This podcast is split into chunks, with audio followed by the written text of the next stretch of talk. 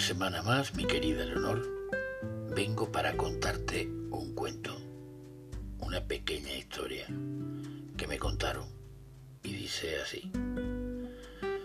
Dos hermanitos muy pobres, de 5 y 10 años, recorrían de puerta en puerta las casas del pueblo pidiendo algo de comida con lo que aplacar el hambre.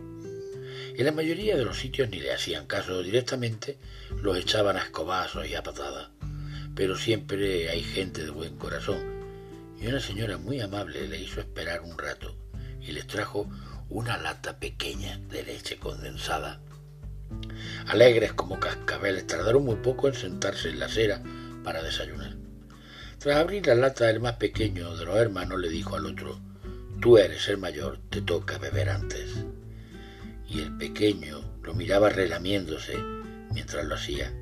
Pero en realidad el mayor de estos dos chiquillos solo fingía, solo fingía beber, pues, porque apretaba fuertemente los labios y no dejaba que entrara en su boca ni una gota de leche.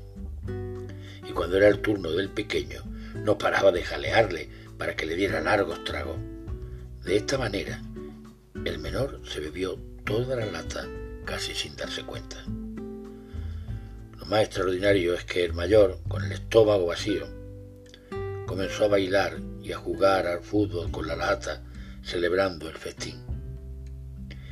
Él se había sacrificado por su hermanito, pero lo hizo con total naturalidad y discreción, sin esperar agradecimiento a cambio. Porque mi querida princesa Leonor, porque quien da es más feliz que quien recibe. Felices sueños, mi querida princesa Leonor.